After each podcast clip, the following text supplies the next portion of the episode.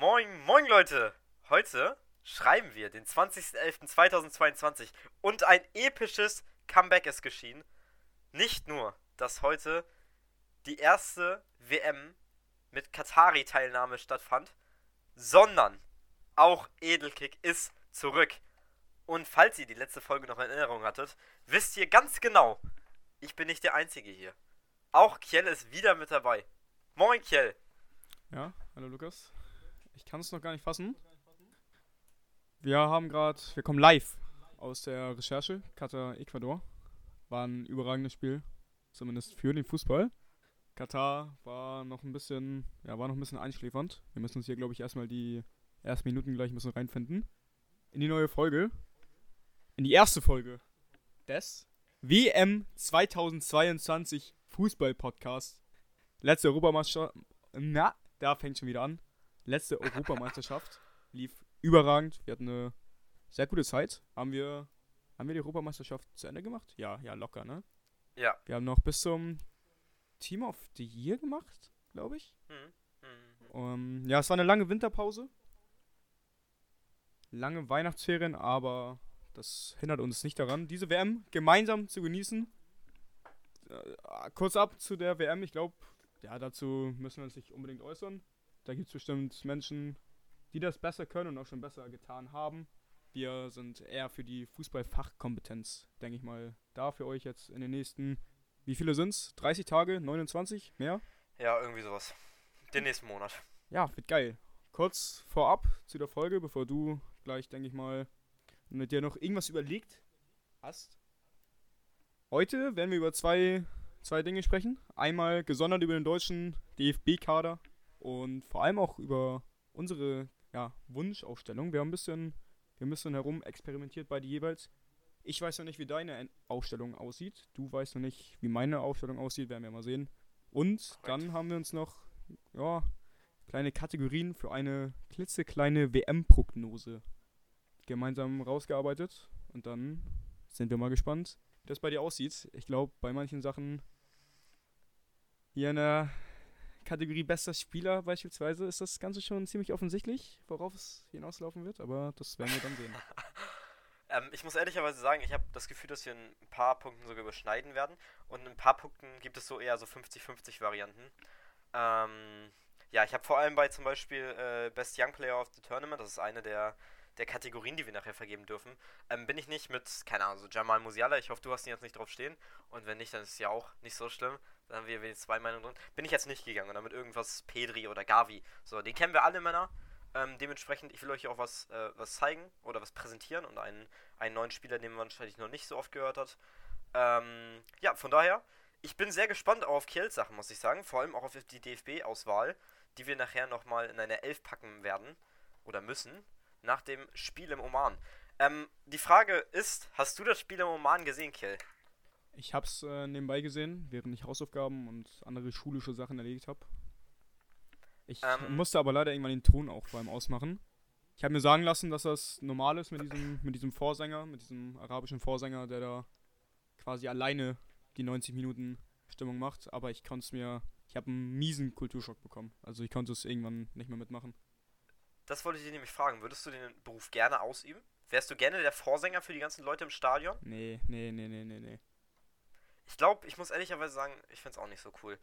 Aber also ich meine, wenn sich so Leute dafür finden, finde ich schon, schon toll, aber ich weiß nicht, ist, also stell dich mal vor, in Bundesliga-Stadien wäre das so. Ich weiß nicht, ich glaube nicht, nicht, dass es so geil werden würde. Ähm, aber vielleicht wäre es in Hoffenheim mir auch mal ganz angebracht. Aber das soll uns nicht daran hindern, dass wir direkt mit unserer Aufstellung eigentlich anfangen wollen. Ich will gar nicht so viel drum herum reden, muss ich sagen.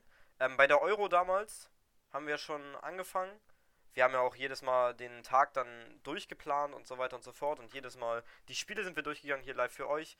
Und das werden wir dieses Jahr wahrscheinlich auch wieder so machen. Jede Woche äh, einmal von den Spielen unter der Woche. Das wird sehr anstrengend wieder und es wird sehr viel. Aber es wird auch sehr schön. Ich freue mich drauf. Ich muss ehrlicherweise sagen, ich habe Bock auf WM. Auch wenn es unter schlechten Vorzeichen steht. Und ich will es nicht jetzt schon wieder 20 Mal sagen, weil man hat schon genug gehört.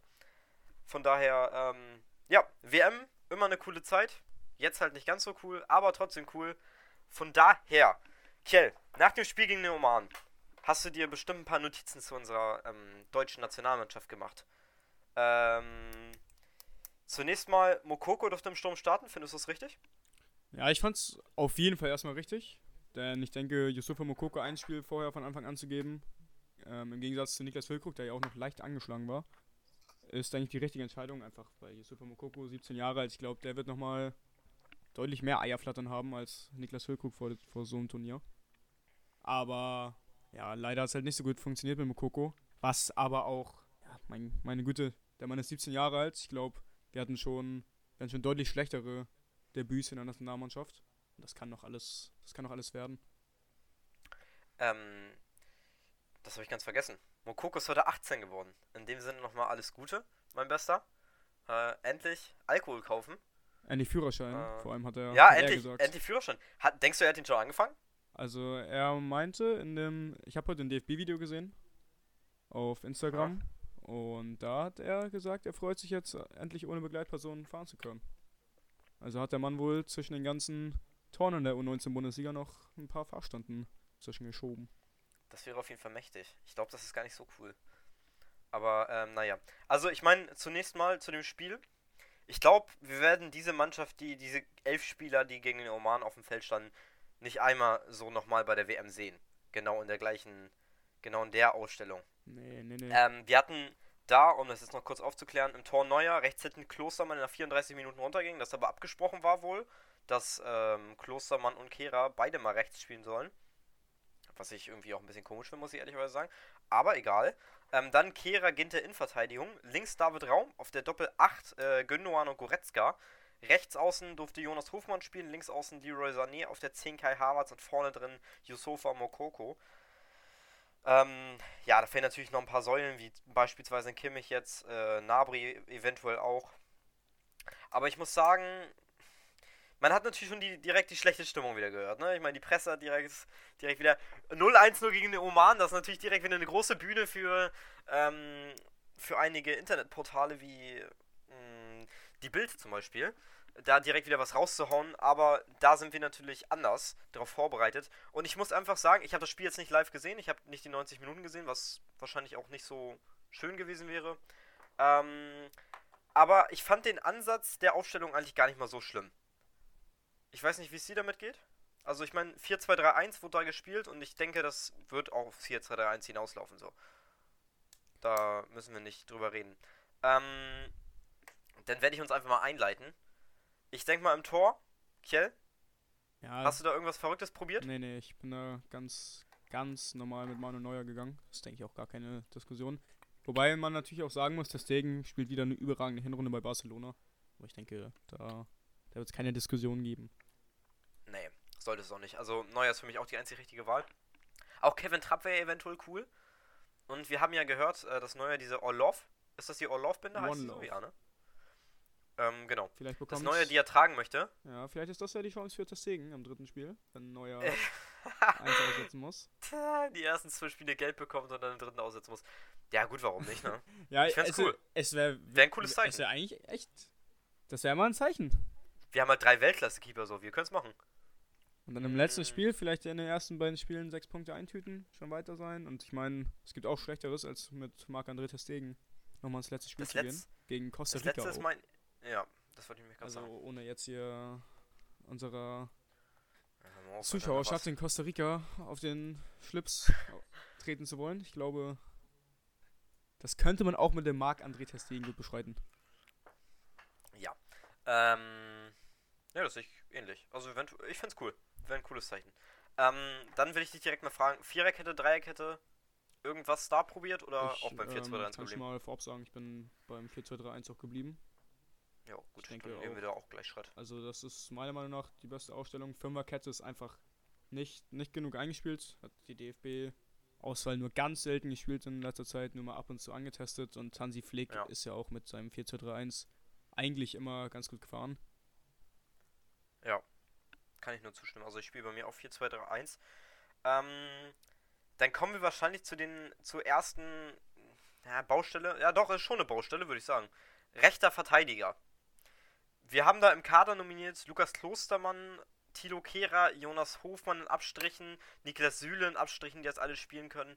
Ähm, das sind so die vier Namen. Ich denke mal, da würde ich für dir jetzt nichts Verrücktes noch hören, dass da gleich Harvard oder so rechts hinten startet. Ähm, einer dieser vier Namen wird wohl kommen. Äh, für wen hast du dich entschieden? Ist natürlich auffällig, dass wir ausnahmslos Hybridspieler auf rechts haben. Ich habe ja in meiner kleinen WM, WM-Wunschnominierungsliste auch noch Mitchell Weiser gesehen, der bei Werder Bremen eigentlich ein überragendes Kalenderjahr spielt. Auch schon in der Bundesliga ist, glaube ich, sieben Vorlagen. Ich, also den hätte ich echt unfassbar gerne gesehen. Ich habe jetzt weder Klostermann noch Kehre aufgestellt, fand ich auch beide gegen den Oman absolut unterirdisch wieder, bin ich gar kein Fan von. Dann war die Wahl bei mir ziemlich beschränkt auf Niklas Süle und Jonas Hofmann. Und da habe ich mich aber für Jonas Hofmann entschieden, weil der das einfach im DFB-Dress bisher super gemacht hat. Ich finde, wenn man da Jonas Hofmann hinstellt, kann man, kann man ganz beruhigt in die Spiele gehen. Ähm, ich muss dir dabei einen Punkt widersprechen. Ich fand Kehra gar nicht so schlimm. Klostermann war echt nicht so doll, hat halt wie gesagt nur 34 Minuten. Aber Kehra fand ich gegen den Oman gar nicht mal so schlimm. Der hat eigentlich ein solides Spiel gemacht, nicht mehr, nicht weniger. Ähm, war okay. Dementsprechend steht bei mir rechts hinten auch Tilo Kehra. Das hat den Grund, weil ich links hinten, ich denke mal, es wird bei dir genau andersrum sein, dass du. Also ich meine, in meiner Wunsch, Wunschlösung wäre das so, dass wir auf einen der beiden Außenverteidigerseiten offensiveren Außenverteidiger haben und auf der anderen defensiveren. Mhm. Ähm, links hinten haben wir jetzt David Raum und Christian Günther. Dann gehe ich mal davon aus, dass wir jetzt mit beiden Spielern jeder einfahren wird. Ähm, oder? Äh, hast du auch ja, David nee, Raum links hinten? Ich habe da Christian Günther stehen. Gut, dann ähm, hat sich meine, meine, meine Theorie hier schon bestätigt. Also wir, fahren quasi beide gleich. Einer links hinten ist ja Raum der offensivere als Christian Günther. Rechts hinten ist Kehra der defensivere zu Jonas Hofmann. Wir switchen das quasi einmal. Also, ähm, ja, David Raum, finde ich, spielt zwar noch keine überragende Saison in Leipzig, kommt zuletzt aber eigentlich ganz gut in, kam zuletzt eigentlich ganz gut in Tritt. Gegen Freiburg zwar noch nicht gespielt, gegen Bremen eine solide Partie gemacht, gegen Hoffenheim eine starke Partie gemacht, äh, in Donetsk eine gute Partie gemacht. Ähm, der kommt wieder ein bisschen rein. Natürlich noch nicht das, was er letzte Saison gezeigt hat, aber warum nicht? Und ich würde ihn vor allem vor Günther stellen wollen, den ich überhaupt nicht schlecht finde, den will ich da auch äh, gar nicht angreifen. Aber Raum hat halt schon ein paar mehr internationale Spiele auf dem Buckel als ein Christian Günther. Wir können uns auf jeden Fall glücklich schätzen mit Christian Günther und David Raum. Ich glaube, ich kann mich erinnern, dass wir in den letzten Jahren deutlich größere Probleme hatten auf der Linksverteidiger-Position. Also egal, wer da am Ende steht, ob da jetzt David Raum oder Christian Günther steht. Ja. Ist jetzt vielleicht kein, kein Weltklasse-Master, aber völlig ausreichend, finde ich. Ja. Und ja, alles, was du gesagt hast, dem kann ich auch nur zustimmen. Ich habe mich halt für Christian Günther entschieden. Erstens, weil ich auch so ein Fan von, von einer leichten Asymmetrie drin bin äh, drin ein Fan einer leichten Asymmetrie moin. bin. Ja, moin. Da werde ich ja wieder in der Schule für hochgenommen, wenn meine halbe Klasse den Podcast hört. Das ist wieder herrlich. Naja, Christian Günther, David Raum. Ich habe mich für Christian Günther entschieden, einfach weil ich finde, er spielt super konstant bei Freiburg. Ich freue mich auch richtig, dass er nominiert wurde. Vor Robin Gosens war, war so eine 50-50-Entscheidung, aber kann ich vollkommen nachvollziehen. Und ich glaube vor allem bei Christian Günther, er macht für mich so den Eindruck, dass wenn er dabei ist bei der Weltmeisterschaft, wenn er dann mal Einsätze sammeln darf, dass er da auch wirklich 100% committed ist und sich vollkommen reinwirft. Und ja, das war so ein bisschen mein, mein stärkstes Pro-Argument für Christian Günther, neben natürlich seiner überragenden spielerischen Klasse. Ja, ich kann auch äh, Christian Günther total verstehen. Also Günther und Raum, du hast schon gesagt, da können wir uns mehr als froh mitschätzen. Glücklich. Oh, froh, ich, ich sehe gerade seh Christian Günther war bei der EM auch schon dabei. Wusste ich gar nicht. Hat auch Was? keinen Einsatz gemacht. War wohl Nein. vielleicht als vielleicht als ähm, ne? Als Putzfrau, wer weiß es. Stimmt, ich erinnere mich. Nee, safe? Ja, ich sehe es. Ohne, Krass. ohne Einsatz im Kader zweimal gegen Frankreich und Portugal. Krass. Ja, wohl, an irgendwas erinnere ich mich da auch. Naja. Ähm, also, dann haben wir die beiden Außenverteidiger.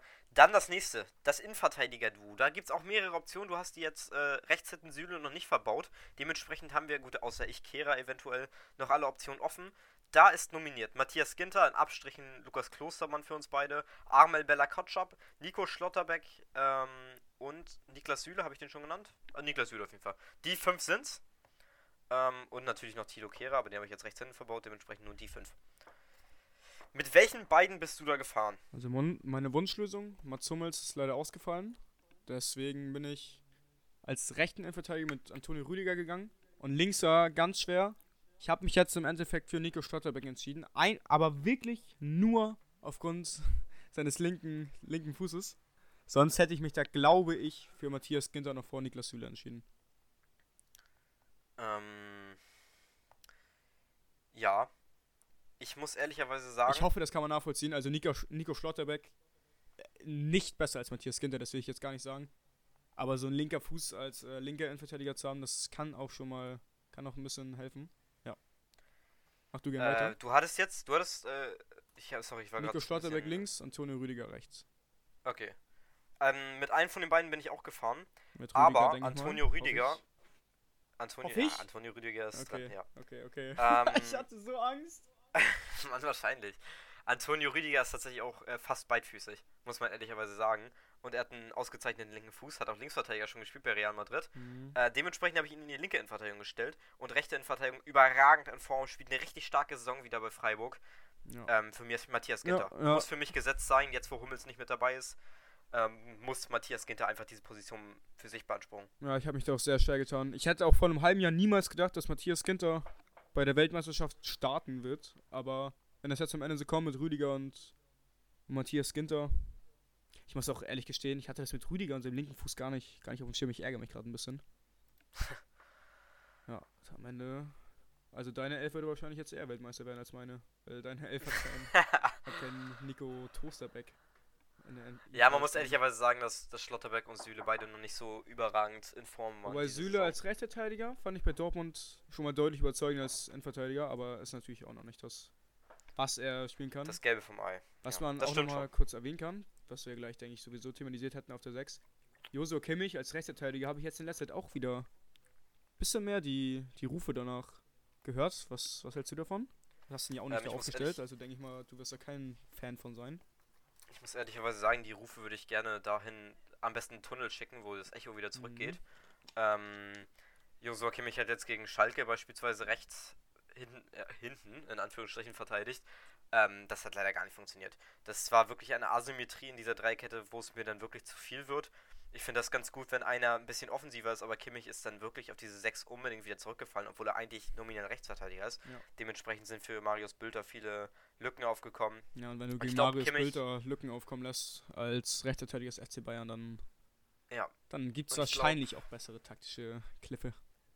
Bei Kimmich ist das wie bei, bei, ein paar, bei, bei ein paar anderen Spielern, wenn das einmal umgestellt wurde, das solltest du nicht mehr zurückmachen. Ich meine, mir fällt da jetzt leider auch keiner ein, aber ähm, Philipp Lahm am Ende beispielsweise Rechtsverteidiger von der 6, ja gut, bei Bayern auch eine Saison gespielt. Aber äh, ich würde Kimmich da jetzt einfach lassen und der sollte nicht nochmal rechts verteidigen irgendwo. Ich meine, wenn wir Kehra haben, der, oder Kehra, Hofmann und so weiter und so fort, die sind alle solide. Und da würde ich jetzt kein Kimmich auf Kampf hinstellen. Vor allem nehmen wir uns damit auch eine Stärke im Zentrum. Ja, wie gesagt, also ich bin ja, wie du schon weißt, Thilo Kehra, Klostermann gar kein Fan von, aber gut, die beiden hast du. Hofmann hast du, Süle hast du, wie du schon gesagt hast. Also da. Das haben, das tut nicht Not. Das tut nicht Not. Machen wir weiter mit, mit dem Mittelfeld, oder? Ähm, ja, genau. Die Doppel 6, äh, das war nämlich auch ein weiterer Grund, warum ich mich für Kimmich auf der 6 entschieden habe. Das kann ich jetzt schon mal äh, den Hot Take hier raushauen. Ähm, aufgrund der Blockbildung, dazu werden wir gleich noch kommen. Ja. Äh, nur eine Woche Zeit dieses Jahr, auf sich auf die WM vorzubereiten. Ähm, dementsprechend gehe ich auf der Doppel 6 mit Kimmich und Goretzka. Ähm, das kann je nachdem variieren. Goretzka gegen einen Gegner, der eher besser ist, wie beispielsweise Spanien. Und gegen Costa Rica könnte man mit Gündogan starten, weil der spielerisch noch besser ist, weil die sich hinten reinstellen werden eher. Das sollte man je nachdem variieren. Ich sehe zwischen Gündogan und Goretzka, die sind fast auf der gleichen Höhe, finde ich. Goretzka vielleicht einen Tick davor noch, weil Gündogan weniger spielt bei City. Ähm, und aufgrund der, der Chemie zu den anderen Jungs da vorne, die gleich noch kommen werden, äh, Goretzka, äh, Goretzka, Kimmich. Habe ich auch genauso gesehen. Kimmich, Goretzka bei mir auch gesetzt. Hauptargument dafür ist natürlich auch wieder die, die kurze Vorbereitungszeit. Wahrscheinlich aber auch mit längerer Vorbereitungszeit hätte trotzdem Leon Goretzka vor Ilkay Gündogan den Vorzug gehalten. Kann Ilkay Gündogan auch überhaupt nichts für. Tut mir auch unfassbar leid. Aber ja, er ist halt leider kein Spieler des FC Bayern und sowas ist immer vorteilhaft. Muss man halt leider so sagen. Wer auch noch hier interessant ist, egal ob man jetzt als Achter oder Zehner sieht, ich sehe ihn eher sogar als Achter mittlerweile. Wäre sogar Julian Brandt bei mir auch gewesen, aber der ist natürlich, der ist, natürlich äh, Auswahl Nummer 3 hinter Goretzka und Ilke Gönnern als offensiven Sechser, Schrägstrich Achter. Wollte ich nur mal kurz Okay. erwähnt haben. Ich wollte gerade sagen, wenn wir nämlich hier jetzt über Goretzka Gündogan Ja, reden, dann ist kannst, kann man eigentlich keinen Julian Brandt mit reinwerfen. Ne, ich wollte es nur mal kurz, ganz kurz angeschnitten haben. Vielleicht fühlt sich dann ja irgendein Dortmund-Fan nochmal ein bisschen bestätigt. Machen wir Ja. weiter mit der 10. Das ist schon ein bisschen spannender, glaube ich. Auf der 10 gibt es wahrscheinlich ja, 50-50, vielleicht 33, wenn man Brandt da jetzt mit reinnehmen möchte, mache ich aber nicht. Ich denke mal, es gibt diese 50-50-Variante. Ähm, entweder Thomas Müller oder Jamal Musiala, gehe ich mal von Ein aus. paar Prozente habe ich hier auch noch. Ich habe ihn nicht aufgestellt. Ein paar Prozente kann man aber auf jeden Fall noch an Mario Götze geben. Aber Ja. ja, Aber ich, ich sehe ihn auch nicht auf der 10, er Nee, spielt auch in Frankfurt nicht ganz als 10er, eher als 8er. trotzdem natürlich cool, dass Götze dabei ist. I- Ja, klar. Auch Sa- richtig, ja, auch richtig. Ne, bevor wir hier gleich die, die Frankfurter Adler angeflogen bekommen. Aber die große, mit die größte Frage ist, denke ich, dieses Jahr Jamal Musiala oder Thomas Müller? Lukas, Ähm. komm, komm, ich lasse dir den Vortritt. Ich nehme ein bisschen Druck von meinen Schultern. für mich ist es äh, gar keine andere Option. Also es muss für mich dieser eine Name sein und es muss Jamal Musiala sein. Es ist wirklich überhaupt kein Front gegen Thomas Müller. Müller ist ein sehr verdienter Spieler, hat viel Leistung gezeigt, ist auch zu Recht wieder mit dabei. Aber Müller war in letzter Zeit auch viel verletzt, ihm fehlt der Spielfluss und Jamal Musiala spielt aktuell einfach Weltklasse. Weltklasse, wirklich, das ist unglaublich. Gegen Schalke wieder, was der für ein Dribbling hat, so eine Unbekümmertheit, die man bei jungen Spielern zwar häufig sieht, aber also wirklich selten in dieser Klasse. Das kommt also vor, als wenn er jahrelang auf diesem Niveau schon spielt und trotzdem noch so gut ist. Das ist wirklich unglaublich. Ich habe mich in diesen Jungen verliebt. Das möchte ich ehrlicherweise sagen. Lothar Matthäus hat, glaube ich, auch schon eine Tinder-Anfrage an Ja, Musiala weiter. geschickt. Da würde ich mich gerne auch einfach, einfach, da, da würde ich auch mitmachen. Und wenn, wenn er mich statt Matthäus matchen würde, ich, ich wäre gerührt. Also wirklich, ich, dieser Junge, wenn der nicht startet, dann werde ich den Fernseher direkt gegen Japan wieder ausmachen. Was hätten wir gemacht, wäre Florian Wirtz dabei gewesen? Dann würde auch Musiala starten. Das ist für, Musiala ist für mich der beste, Deutsch, der beste deutsche Spieler, den wir haben. äh, In der Form quasi aktuell. All over ist natürlich Kimmich noch weiter verdienter und besser, aber Musiala ist auch das größte Talent, was wir in Deutschland haben. Der ist mittlerweile an einem Wirtz vorbeigezogen aufgrund dieser Saison. Klar, Wirtz war verletzt und wenn er nochmal wiederkommt, aber ich bin fest davon überzeugt, dass Musiala ein höheres Potenzial auswirft als ein Florian Wirtz. Ja, ich habe letztens drüber nachgedacht. Ist Florian Wirtz Jamal Musiala, bevor Jamal Musiala Jamal Musiala werden konnte? Aber dann ist mir aufgefallen, Jamal Musiala ist Florian Wirtz vielleicht sogar ein besser mittlerweile. Weil Florian. Wirtz vor seiner Verletzung, es war schon, es war natürlich auch schon different gravy, aber Jamal Musiala, damit nehme ich auch jetzt schon mal vorweg. Ich habe ihn hier auch aufgestellt nach sehr, sehr langer Überlegung, habe ich wirklich ein paar Minuten mit mir gehadert. Ist nicht nur ähm, vielleicht das beste Talent der Welt momentan, sondern auch einer der besten Spieler vielleicht sogar in seiner Form. Ist natürlich immer, ist natürlich immer schwierig, wenn man so etwas über einen 19-Jährigen sagt, aber ich wüsste nicht, was, was er momentan besser machen sollte. Du hast Lothar Matthäus hier kurz angeschnitten. Ich habe noch ein Zitat von Lothar Matthäus in Erinnerung, wo er ihn mit Lionel Messi verglichen hat, einem gewissen Lionel Messi. Und ich muss sagen, bei, bei Messi vergleichen bin ich immer sehr, sehr, sehr, sehr vorsichtig. Aber Jamal Musiala erinnert wirklich an ein bisschen, ein ganz, ganz, ganz, ganz kleines bisschen an so eine Light-Version von Lionel Messi. Mit seiner Unbekümmertheit, du hast gesagt, dieses, dieses enge Dribbling. Der Abschluss ist super, der Pass ist noch besser. Also, ja, Jamal Musiala muss starten. Leider für Thomas Müller, aber ich denke, Thomas Müller hat da auch kein Problem, sich auf die Bank zu setzen, oder? Glaube ich auch nicht. Ich glaube, Müller wird das. Ich glaube, ich glaube ganz ehrlich, ich, Thomas Müller ist natürlich super ehrgeizig. Jetzt nicht falsch verstehen bei dem, was ich jetzt sagen möchte, aber ich glaube, Thomas Müller freut sich einfach, einfach dabei zu sein. Und Ja. wenn er auf der Bank sitzt, ist er auch nicht, ist er auch nicht, ne? Sauer. Der wird halt eventuell so diese Mertesacker-Rolle einnehmen, wie bei der WM 2014 damals.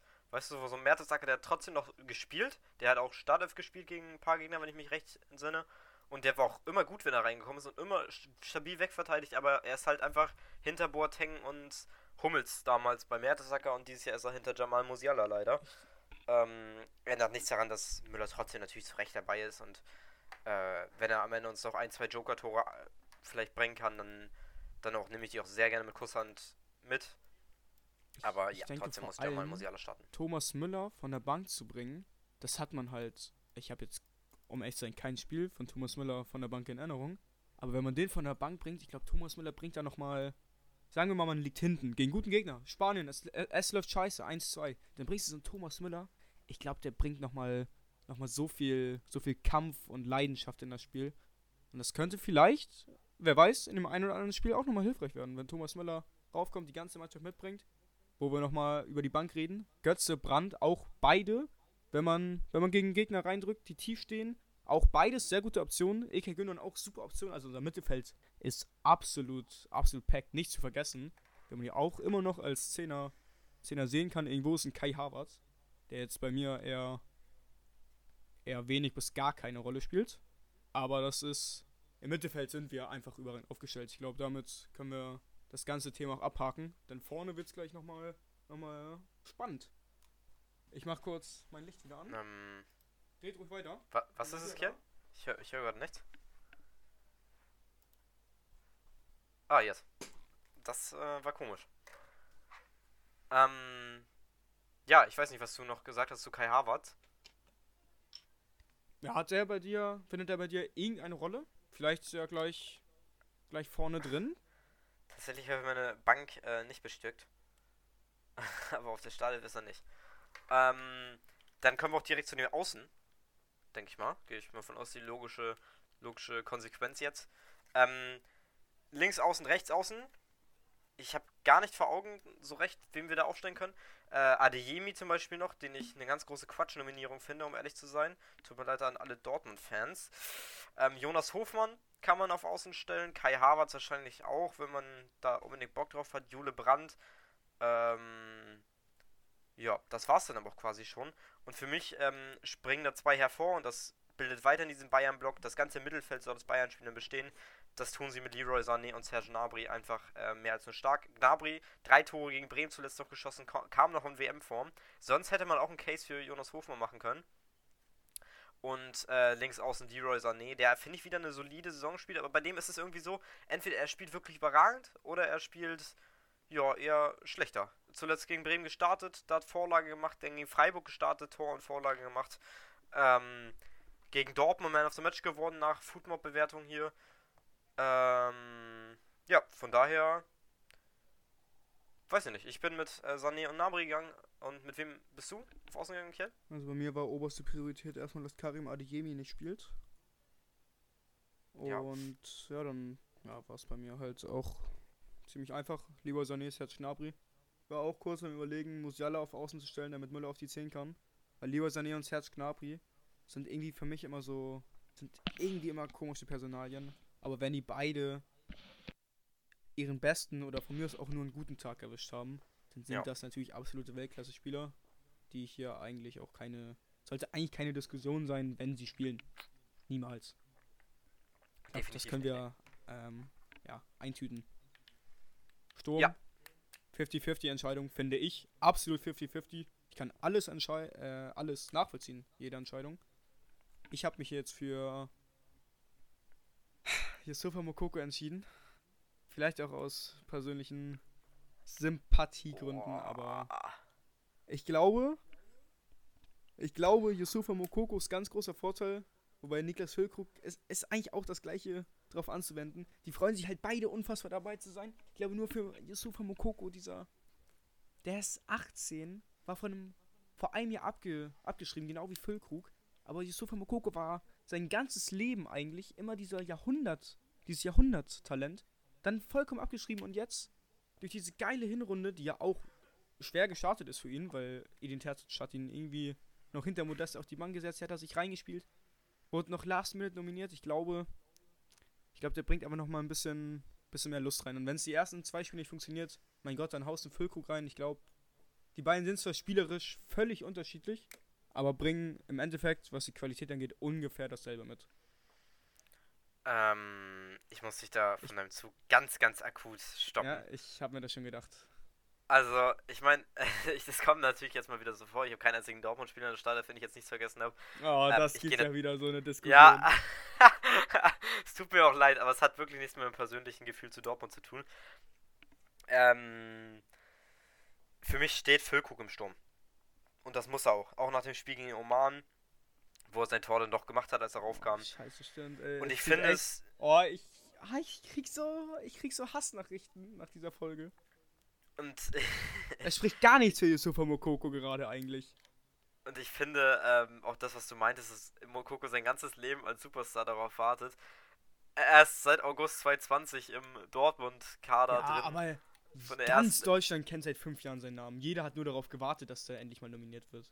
Ja, natürlich, aber wie viel mehr freut sich ein Füllkrug drüber? Ein Füllkrug, von dem vor zwei Jahren wirklich. Also da war die dritte, vierte Liga wahrscheinlich realistischer als eine WM. Und jetzt durch so eine Hinrunde schießt er sich zu WM und das ist einfach auch dieses Video, was man von ihm gesehen hat, das ist einfach nur schön und ich freue mich so, so sehr für Niklas Füllkrug und er hat sich auch sehr doll verdient. Das muss man einfach sagen. Er hat es jetzt gegen den Oman auch nochmal gezeigt, direkt getroffen ähm, und für mich muss er drinstehen, auch aus Flicks Sicht. Also Flick kann ihn jetzt nicht nur mitnehmen, damit er sagt, okay, die anderen, die Hater sollen jetzt die Fresse halten. Er muss ihn jetzt bringen. Wirklich, er ist der beste Neuner, den wir in der Man- Nationalmannschaft haben. Er ist zweitbester Torjäger in der Liga. Gut, Tyram hat auch 10, aber nur ein Kunku ist vor ihm. Er ist der beste deutsche Torschütze. Wieso sollte man Füllkrug nicht ausstellen? Also ich werd's, wir- ich es wirklich nicht checken.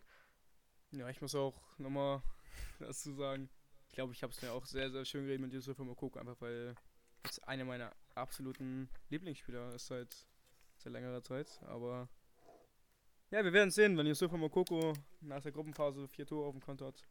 Sprechen wir uns wieder. Ähm, ja. Ich äh, würde Aber sagen, bevor wir uns hier weiter reinreden in die Scheiße, vor allem ich, machen wir weiter mit unserer großen, mit der ganz, ganz großen Elekick WM-Prognose. ähm, Bist du bereit? ja, Oder ich bin so noch? gut wie bereit. Ich wollte nur kurz was Abschließendes sagen. Ich wollte nur Oh, noch mal kurz dazu sagen, dass wir tatsächlich sehr coole zwei Teams auf dem Fel aufs Feld gebracht haben und auch verschiedene Teams und das ist ganz cool. Dann können wir sehen bei der WM, wer besser performt hat. Ähm, ja, aber sonst können wir gerne rübergehen zur Prognose. Ähm, wir haben uns da Kategorien ausgesucht. Äh, erstens natürlich den Sieger, dann den zweiten und den dritten haben wir mit reingenommen. Die drei sollen wir prognostizieren. Ähm, der vierte, Dark Horse.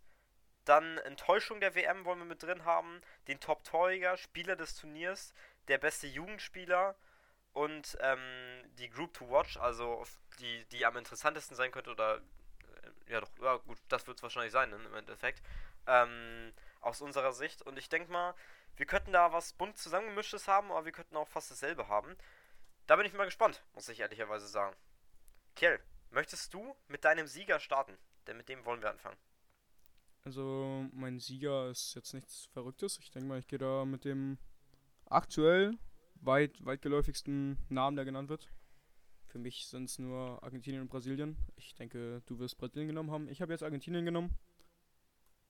Aus, aus den Gründen. Ich denke, die Copa America letztes Jahr hat schon gezeigt, wo, wozu Argentinien imstande ist, wozu vor allem ein Lionel Messi, zu dem ich natürlich später auch nochmal kurz kommen werde. Seid, ihr könnt euch darauf freuen äh, zustande sind. Ich denke, die sind, die brennen für diesen WM-Titel. Die brennen vor allem für den WM-Titel für Lionel Messi.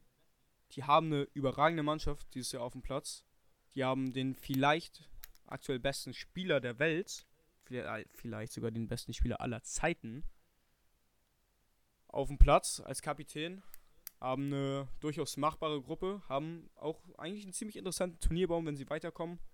Da, sind dann, da warten dann so Namen wie Deutschland, Brasilien, im Finale vielleicht Portugal. Da sind wir mal sehr gespannt. Ich glaube, Argentinien wird auf jeden Fall ihren Weg gehen. Lukas, ich ähm, habe ja schon vorweggenommen, was ich denke, wen du hier nennen wirst. Kannst du das bestätigen? Ähm, das kann ich nur Oder- bestätigen. Für mich ist. Brasilien. Ich habe kurz überlegt zum DFB, aber äh, das war eher ein Wunschdenken als ein realistisches. Obwohl ich ehrlich bin, ich male uns auch keine schlechten Chancen aus. Wir gehören zum engeren Favoritenkreis, finde ich. Oder es ist halt nur in unserer Wahrnehmung so, das kann auch der Fall sein. Ähm, aber ich habe natürlich Brasilien genommen.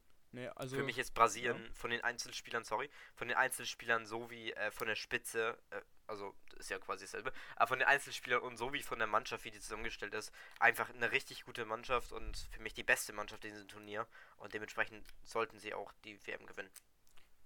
Ähm, ja, ich habe ich hab vielleicht ein bisschen übertrieben mit Brasilien und Argentinien, dass das so die zwei weitgeläufigsten Namen sind.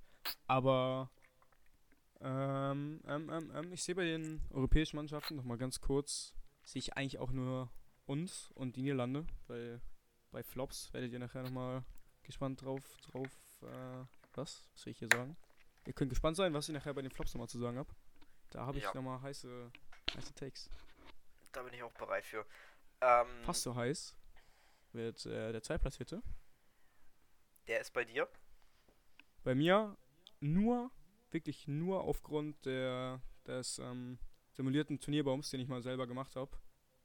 Portugal. Denn ich sehe im Finale, wie Argentinien gegen Portugal spielen wird. Vielleicht ist da auch ein bisschen zu viel Traum drin, aber Träumen ist nicht verboten. Es wäre geil und ja, Portugal steht hier.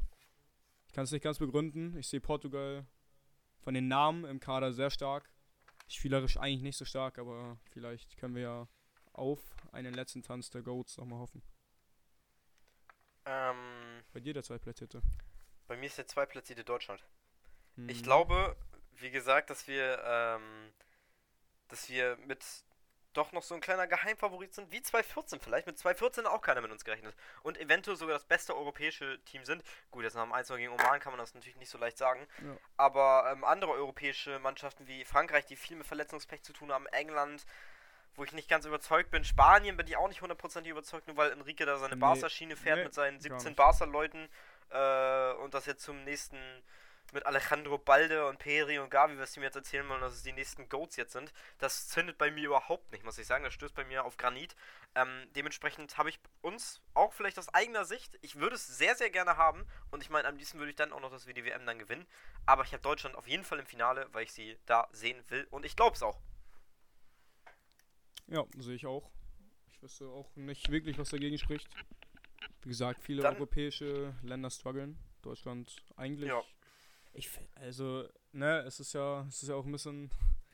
Es war in der Historie immer so, wir werden in unserem eigenen Land meistens schlechter dargestellt, als wir eigentlich sind. International fürchten uns gefühlt, fürchten alle Hansi Flix Deutschland hier, ist Hansi Flix Deutschland gleichzusetzen mit Delay Sports. Ja, schauen wir mal. Also ich, ich bin gespannt. Ich denke, wir werden die Gruppe, Gruppenphase ganz, ganz locker überstehen und dann sind es ja auch nicht viele Spiele danach. Deswegen schauen wir mal. Genau, das ähm, ist der nächste Punkt. Wie gesagt, 2018 dachten ja viele, dass wir eventuell doch ein bisschen mitmischen können. 2014 hat da keiner von gesprochen. Also ich glaube, da kann man in den wenigsten Orakeln finden, dass Deutschland da äh, den WM-Titel gewinnt oder gar Nähe des Finals kommt. Ähm, dieses Jahr ist es ähnlich wie 2014, zumindest innerhalb Deutschlands. Außerhalb hast du schon angesprochen, dass wir da gefürchteter sind. Mal gucken. Ich äh, könnte es mir durchaus vorstellen, aber ich würde mich auch nicht wundern, wenn wir im Achtelfinale oder Viertelfinale schon rausfliegen. Äh, aber ich wollte hier einfach mal auch uns noch ein bisschen mit reinbringen. Ähm, dann, der Drittplatzierte ist bei mir, es mussten sie ja auftauchen, sonst äh, mache ich den Podcast ab nächste Woche alleine, ist bei mir Argentinien. Die werden gegen einen der beiden, ich glaube gegen Brasilien würden sie dann treffen bei mir. Wenn mich nicht alles täuscht, ich bin da nicht so ganz drin Ich glaube, sie Turnier. können gegen beide, beide treffen, aber ich bin mir auch nicht ganz sicher gerade. Äh, Ich bewege mich auf Glasses. Ja, Also, ja. gefährliches Halbwissen, ja wirklich. In meinem Orakel ist es dann Argentinien, die auf Brasilien treffen und Brasilien kommt da, setzt sich dann da last minute durch, am besten in der Verlängerung oder Elfmeterschießen, das wäre mein Wunschszenario. Hast du auch deinen vierten aufgeschrieben? Möchtest du den gleich mitnennen? Ähm, nee. Wenn ich jetzt aus dem Stand irgendwen nennen müsste. Also jetzt nicht so einfach, das ist mir hier ins kalte Wasser okay, geworfen. ja, ja, alles gut. Dann mache ich weiter mit meinem dritten. Mhm. Da habe ich bei mir Deutschland stehen. Denn ich Oha. glaube, beim, es ist jetzt wirklich, es ist ganz, ganz, ganz dünnes Eis, auf dem ich mich hier auch bewege. Ich habe es nicht mehr genau in, in Erinnerung, wie mein Baum aussah. Aber ich glaube, wir sind gegen Argentinien oder Brasilien. Nee, nee, es muss ja gegen Argentinien gewesen sein. Ich glaube, wir haben gegen Brasilien gewonnen in meiner Simulation. Dann sind wir gegen Argentinien im Halbfinale rausgeflogen und haben da laut äh, meinem. Ah, nee, das nehme ich jetzt nicht vorweg. Denn das ist gleich mein Dark Horse. Ja, auf jeden Fall haben Oha. wir dieses Spiel dann gewonnen und sind wieder ein ehrenwürdiger dritter Platz geworden. Was ja auch, glaube ich. Ich glaube, es ist tatsächlich keine Mannschaft so häufig Dritter geworden wie wir. Müsste ich jetzt mal nachschauen. Du kannst in der Zeit schon mal weitermachen. Nächste Kategorie: Dark Horse. Dark Horse. Ähm, ich weiß natürlich, dass ich jetzt am Anfang erstmal von vielen ausgelacht werde.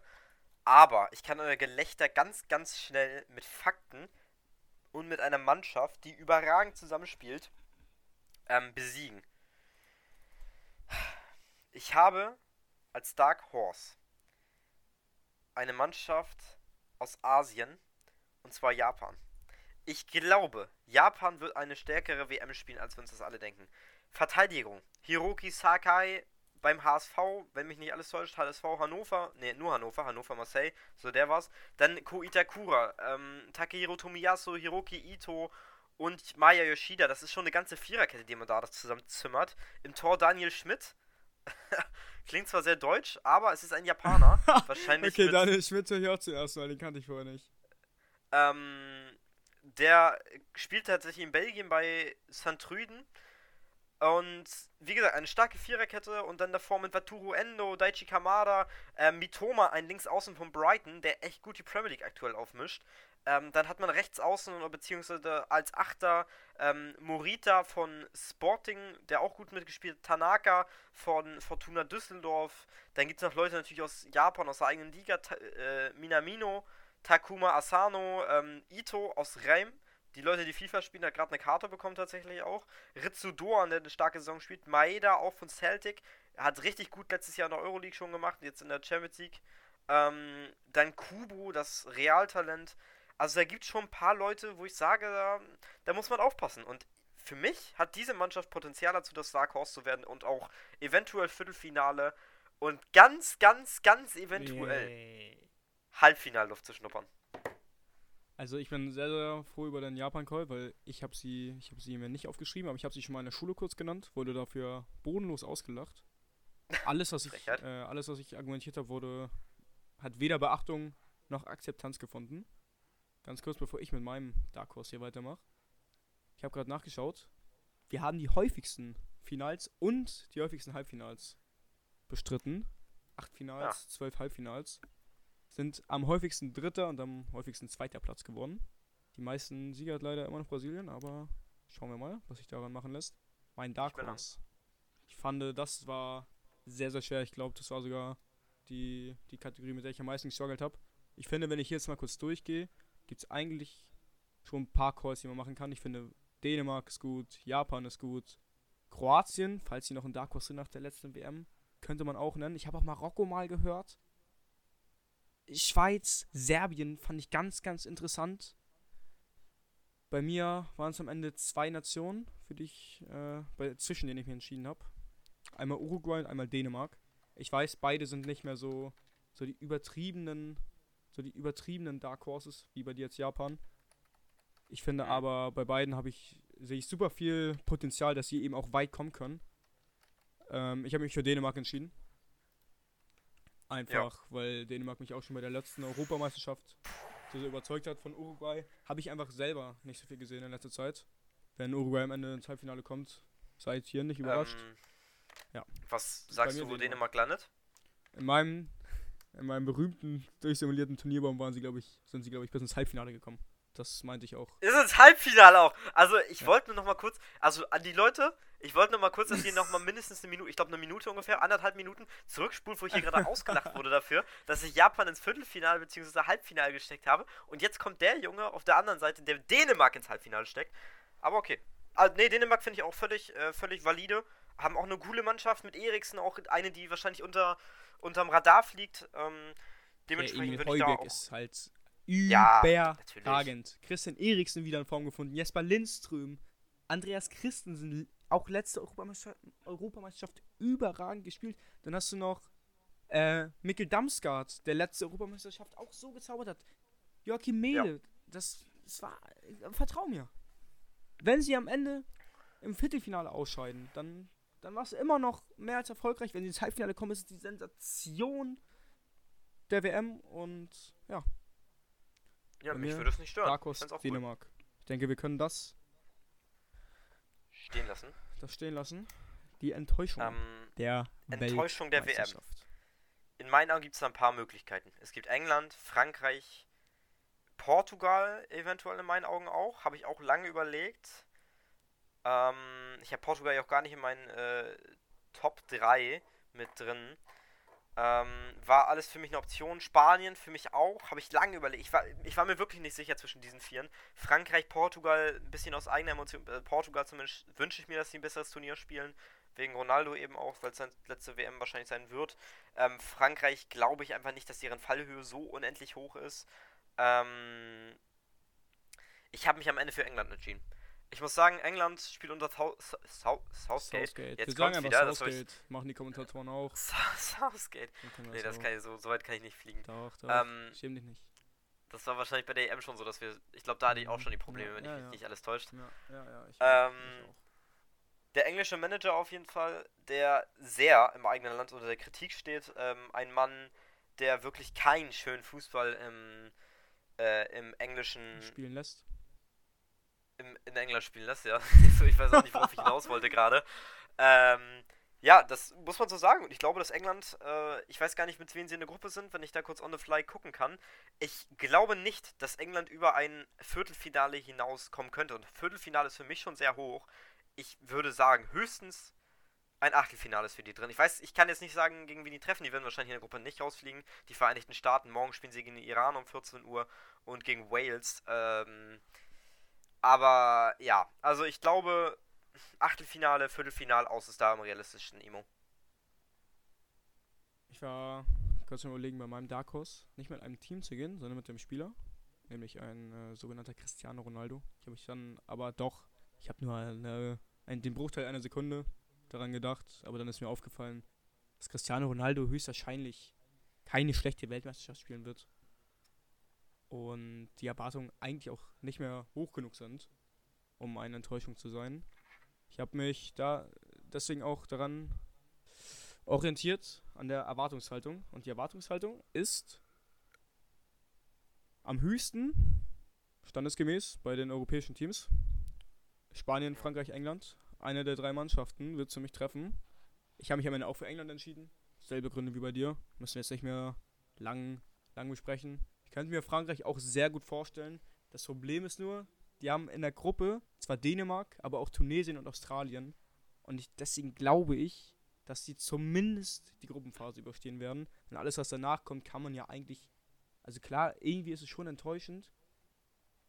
Aber ich glaube, Frankreich äh, sehe ich nochmal ein paar mehr Chancen als England. Wobei ich aber auch hier nochmal kurz vor der, vor dieser Weltmeisterschaft, vor diesem Weltmeisterschaftsfluch, vor dem Weltmeisterfluch, so heißt er, äh, warnen möchte. Seid am Ende nicht überrascht, wenn Jackson Irvine und die Socceroos Frankreich, ja, nach Paris schicken werden, nach der Gruppenphase.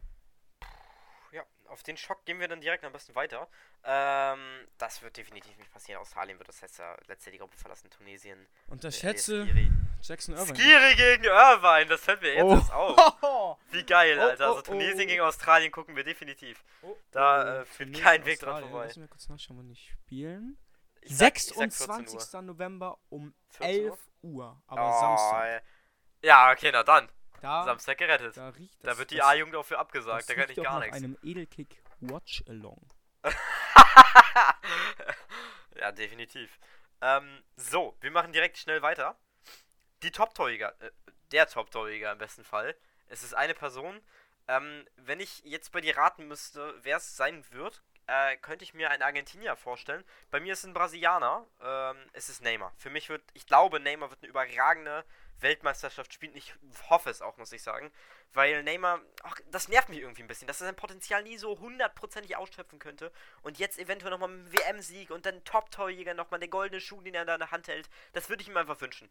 Muss ich ehrlich aber sagen, klar ist Neymar auch ein Wichser gewesen, aber ach, Neymar hat irgendwie trotzdem einen Platz in meinem Herzen gefunden. Und das würde ich ihm gönnen. Von daher, mein äh, Top-Torjäger ist äh, Neymar Junior dos Santos. Nee, gar kein Dos Santos, ne? Neymar Junior.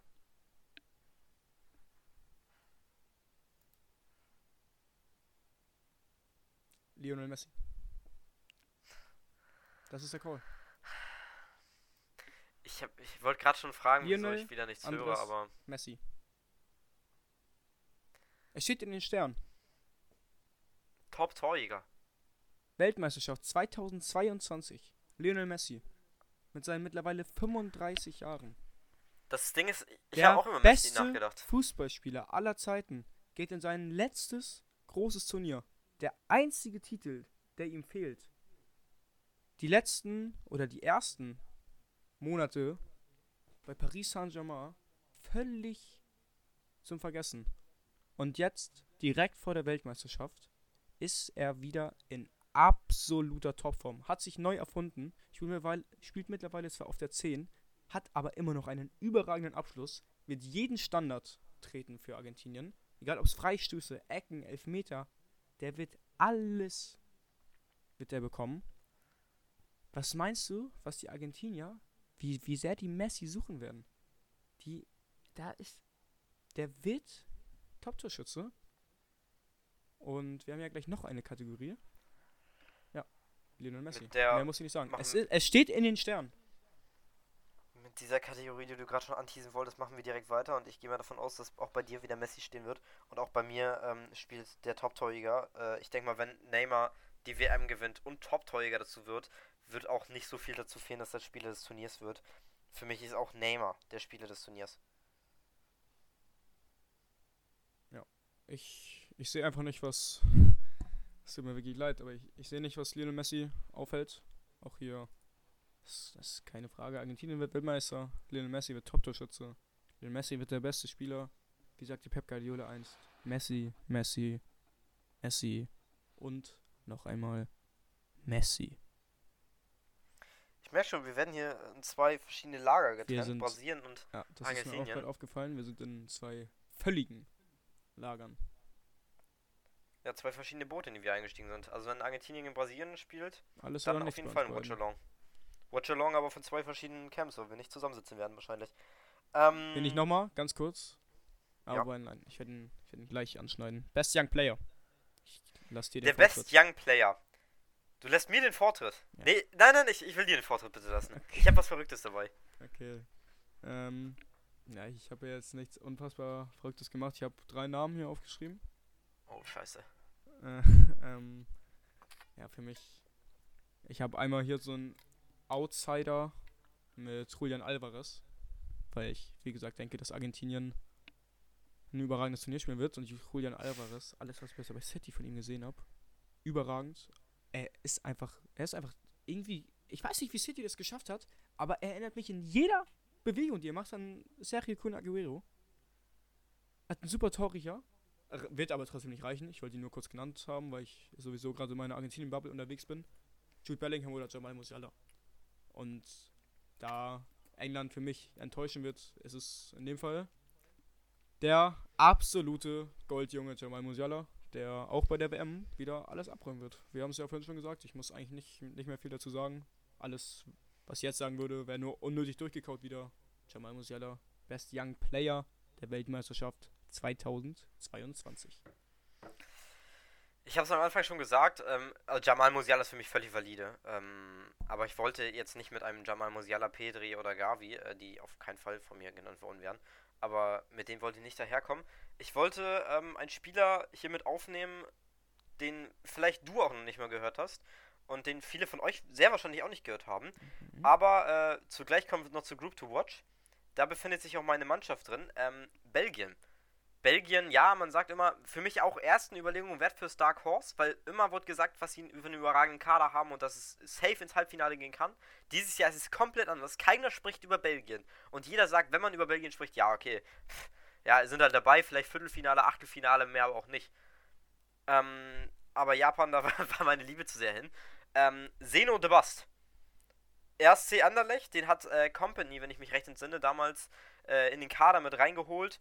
Ähm, zuletzt bei der Nationalelf drei Spiele in Folge gespielt, ist Stammspieler bei Anderlecht, ähm, neben Vertongen und Alda Wiralt äh, auf der dritten einzig freien Position äh, in der linken Innenverteidigung in der Dreierkette drin.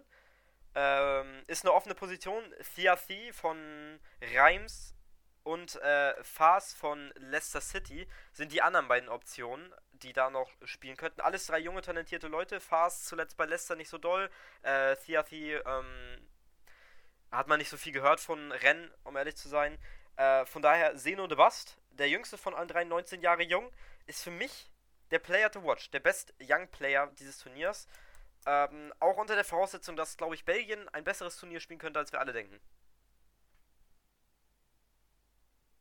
Das, ähm, ja, ich, damit habe ich nicht gerechnet. ich bin auch halt, das, äh, was ich halt, wo ich die Chancen also ich kaufe das alles ab. Wo ich nur leider schlechte Chancen sehe, ist, dass historisch gesehen eigentlich fast nie ein Defensivmann bei so etwas abräumt. Aber wer weiß, vielleicht hast du hier ja den, den nächsten Virgil van Dijk entdeckt. Den nächsten Vincent Company, besser gesagt. Ja, also ich wollte ihn auch hauptsächlich mit, also wie gesagt, Jamal Musiala, da werde ich auch nichts gegen sagen und ich hätte ihn jetzt hier auch mit aufgedingstet, aber ich hätte, äh, ich war mir schon äh, des Sicheren, dass du den eventuell auch mit auf dem Zettel haben könntest. Und ich wollte ihn eigentlich unbedingt mit drin haben, weil ich ihn echt mag. Hat ein cooles Spielerprofil. Und ich meine, warum nicht? Wer weiß, vielleicht spielt er eine überragende WM und dann macht er seinen Wechsel zu Liverpool oder so perfekt. Wer jetzt nicht, wer noch in Pep kann eh nie genug Verteidiger haben. Dann nimmt er sich den auch noch. Ähm, Seno de Bast, also a name to remember. Lass uns ihn. Und äh, ich habe es schon fast gespoilert. Die Group to watch für mich ist die Gruppe F. Äh, wir haben in der Gruppe F Belgien, wie ich schon gerade angesprochen habe, die für mich ein starkes Turnier spielen könnten. Ähm, des Weiteren sind da dann noch Marokko, die auch einen guten Kader haben dieses Jahr, vor allem mit Hakimi, Masraoui auf Außen, Bono im Tor, Sass und Aguert in der Innenverteidigung. Ähm, Ziyech, der diese Saison in der Liga fünfmal für Chelsea nur gespielt hat. Äh, Abdelhamid Sabiri kennt man auch von Paderborn, da mal gespielt. Äh, Sofian Bufal, Yusuf Enesiri, sind alles gute Leute, muss man sagen. Dann Kroatien, die man, wie man 2018 gesehen hat, nicht unterschätzen sollte. Livakovic, Lovren, wieder immer noch dabei. Sosa links, rechts Danisic, Guardiol natürlich, Sutalo, dann mit Modric, Perisic, Brozovic. Da kannst du einmal durch den ganzen Kader gehen. Da sind nur starke Jungs dabei.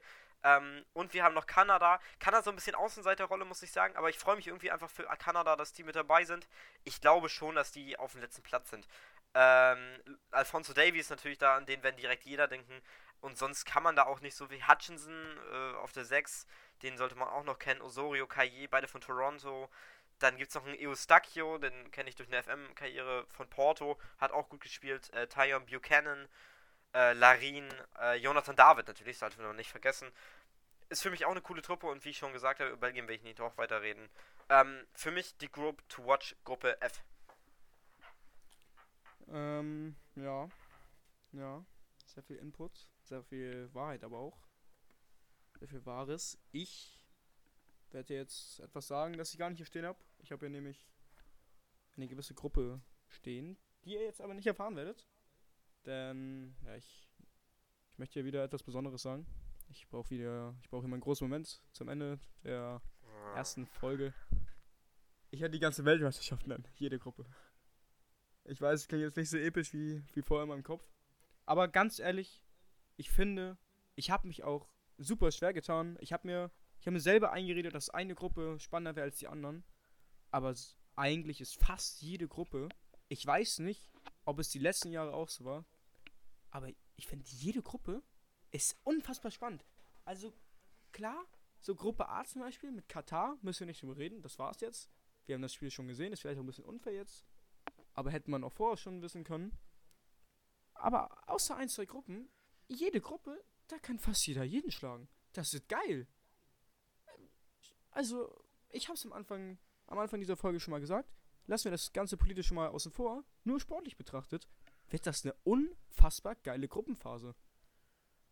Ja, das stimmt. Also da, da beißt mir schon richtig in den Arsch, dass ich die meisten dieser Spiele aufgrund, aufgrund von Schule und Klausurenphase leider nicht ähm, sehen, sehen kann.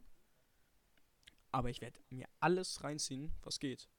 Sobald ich Zeit habe, sobald ich in der Schule einen Freistand habe, sobald ich in der Schule vielleicht auch mal, mal etwas ähnliches wie Geografie habe, wo, wo mein Talent vielleicht ein bisschen, bisschen meine fehlende Aufmerksamkeit überschatten kann, werde ich, werd ich einschalten. Ich bin heiß auf diese Gruppenphase.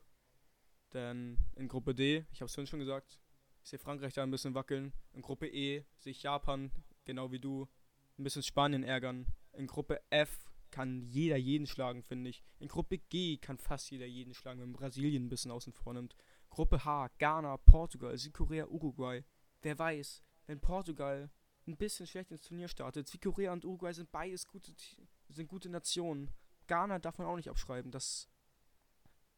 Ja, Gruppe C, Lionel Messi, Robert Lewandowski. Sowieso immer sehenswert mit Lionel Messi. Und damit würde ich sagen, ist mein letzter Satz dieser Prognose auch gesprochen. Ja, gleichbedeutend mit deinem vorletzten Satz wahrscheinlich in dieser Folge. Ähm, wir hoffen, ihr freut euch über unser Comeback und wir werden jetzt ich gehe mal von Sonntag, morgen äh, ist Montag, wird die wahrscheinlich hochgeladen, gehe ich mal von aus, spätestens Dienstag, aber ich gehe mal eigentlich von morgen aus. Morgen sollte, Ähm, sollte was werden. Hoffen wir das mal. Wenn und- nicht, wird das ja gekonnt rausgeschnitten. Ich mache dir gerade sehr viel Druck. Ähm, sonst gehe ich davon aus, dass wir jetzt pro Woche eine Folge bringen. Jeden Sonntag werden wir aufnehmen. Ob wir den Sonntag direkt schon hochladen oder ähm, eben erst Montag, das werden wir sehen. Das machen wir je nachdem spontan. Äh, Wenn es zu große Änderungen sind, dann können wir euch gerne auch auf Insta ähm, informieren. Edelkick, alles klein. Ähm, ja, sonst würde ich uns einfach mal in so in diese WM verabschieden und äh, uns ein schönes Turnier wünschen. Kiel, dir natürlich auch. Ähm, mir und euch. Und dann wünsche ich euch noch einen schönen Sonntagabend und eine schöne Weltmeisterschaft. Mach's gut.